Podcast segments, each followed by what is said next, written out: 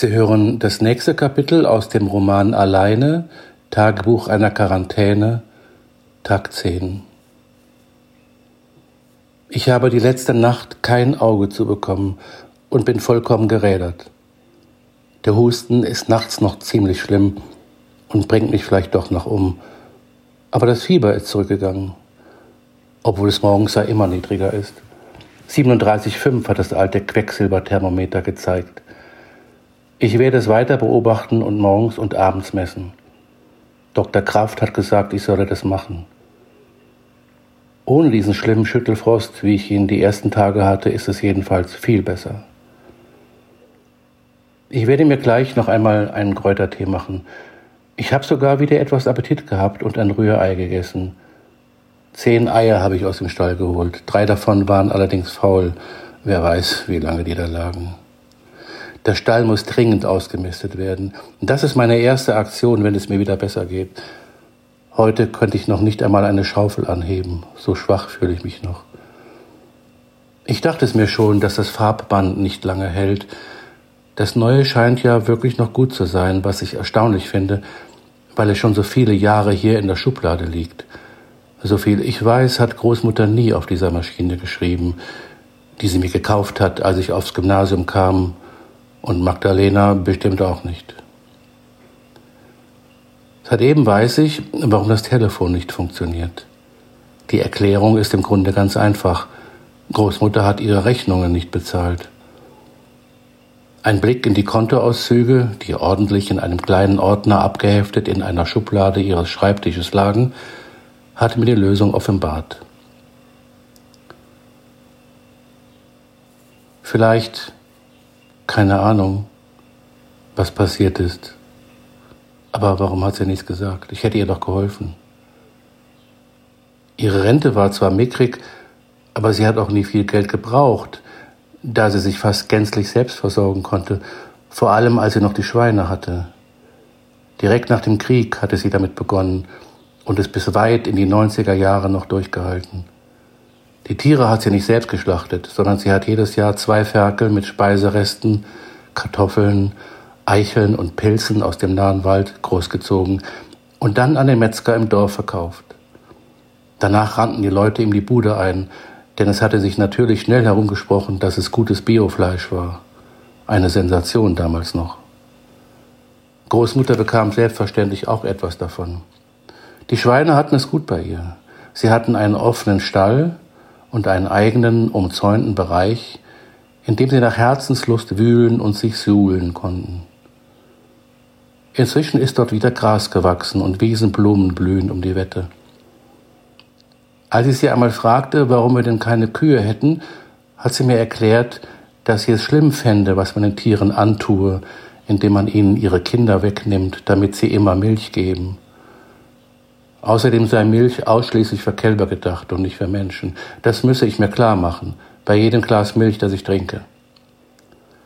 Aber sie wolle es mir nicht verbieten, und ich könne bei Otto weiter so lange Milch holen, wie ich wolle. Ein paar Monate später hatte ich aufgehört, bei Otto Milch zu holen. Ich glaube, ich musste erst einmal entwöhnt werden.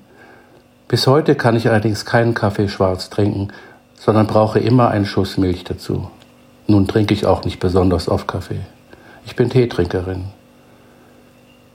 Wenn ich darüber nachdenke, war Oma schon Öko-Freak und Tierschützerin lange bevor sich die Grünen gegründet hatten, von denen sie im Übrigen nicht viel hielt.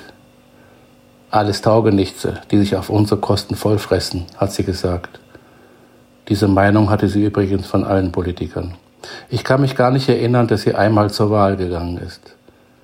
Es war ein ewiges Streitthema zwischen uns, als ich noch in der Uni und politisch sehr engagiert war. Ich hatte ihr stets vorgehalten, dass man in einer Demokratie die Pflicht habe, zur Wahl zu gehen.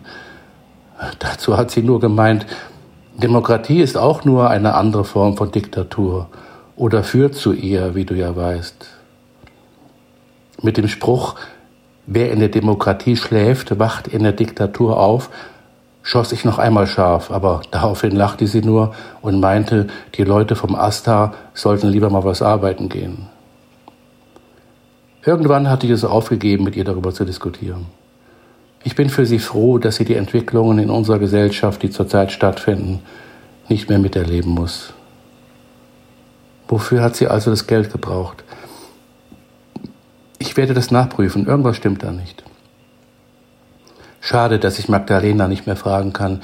Ich habe nur noch 20% Akkuleistung auf meinem Smartphone. Das Telefonat mit der Warteschleife der Telekom hat viel Batterie gefressen. Außerdem war es ungemütlich in der Waschküche, wo ich Empfang hatte. Die Ansage sprach von Notbesetzung wegen des Virus. Ich solle etwas Geduld haben. Die konnte ich mir allerdings nicht lange leisten. Ich hätte gleich auflegen sollen, weil das bei der Telekom kein Corona-Problem ist. Hätte ich eigentlich wissen können. Ich glaube, mein Hirn ist vernebelt von diesem Mist, den ich mir eingefangen habe. Ich habe eben eine Mail an die Serviceabteilung geschickt. Danach habe ich das Handy ganz ausgeschaltet. Hoffentlich genügt die Mail, Großmutters Telefon wieder freizuschalten. Die zahlreichen WhatsApps, die angekommen sind, traue ich mich gar nicht zu öffnen, weil ich sparen muss. Nun werden alle denken, ich sei noch auf dem Schiff in Quarantäne. Bestimmt gehen jetzt Gerüchte rum, man hätte uns dort vollkommen von der Außenwelt abgeschnitten, weil ich mich nicht melde. In den Nachrichten müsste doch bald gesagt werden, dass die meisten Passagiere und auch Teile der Crew das Schiff verlassen durften. Ich werde später mal durch die Sender zappen. Auf dem Rückweg hatte ich ein schlechtes Gewissen, weil ich von Bord gegangen bin. Fast als Einzige. Der Kapitän hatte es uns freigestellt. Da ich als Reiseleiterin nicht zum systemrelevanten Teil der Besatzung gehöre, hatte ich mich schnell gemeldet, aber im Flugzeug fand ich es nicht mehr fair den anderen gegenüber, die sicher auch gerne heimgefahren wären. Aber deren Großmutter war auch nicht gestorben. Auf dem Schiff kann ich es mir nicht eingefangen haben, weil Dr. Lange alle getestet hat, die von Bord gegangen sind, und ich habe stets die Schutzmaske getragen. Andererseits macht es auch keinen Sinn mehr, darüber nachzugrübeln, ob Taxifahrer oder Personal in der Maschine der Lufthansa. Ich hatte mich infiziert und damit basta. Ich weiß gar nicht, wann ich das letzte Mal zwei Stunden Mittagsschlaf hatte. Als Kind ja, da war Großmutter streng. Kinder brauchen im Wachstum viel Schlaf. Schau, auch bei den Tieren ist es so. Ich war einfach zu überzeugen, weil eine der Katzen, wir hatten meistens fünf auf dem Hof, gerade Junge hatte und die schliefen wirklich meistens. Aber Katzen schlafen auch ständig, wenn sie erwachsen sind. Der Schlaf heute hat mir gut getan. Ich bin nur einmal durch den Husten wach geworden. Vielleicht ein gutes Zeichen? Ich werde den Tag aber nicht vor dem Abend loben. Auch ein Lieblingsspruch von Großmutter. Zum Abendessen werde ich mir eine Flasche Bier gönnen.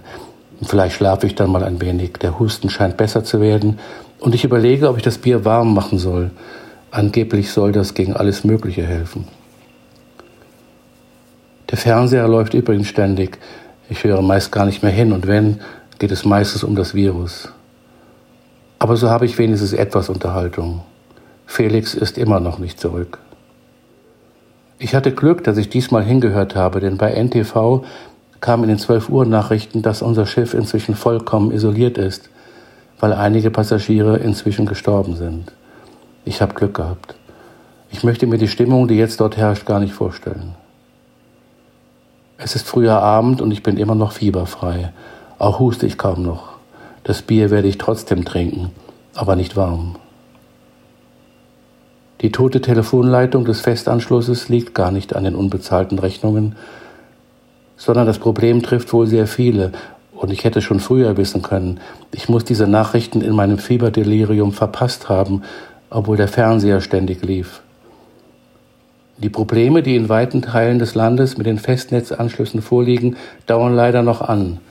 Die Anbieter arbeiten mit Hochdruck an der Fehlerbehebung, können allerdings noch nicht zuverlässig sagen, wann die Bürger wieder ihre Telefone benutzen können.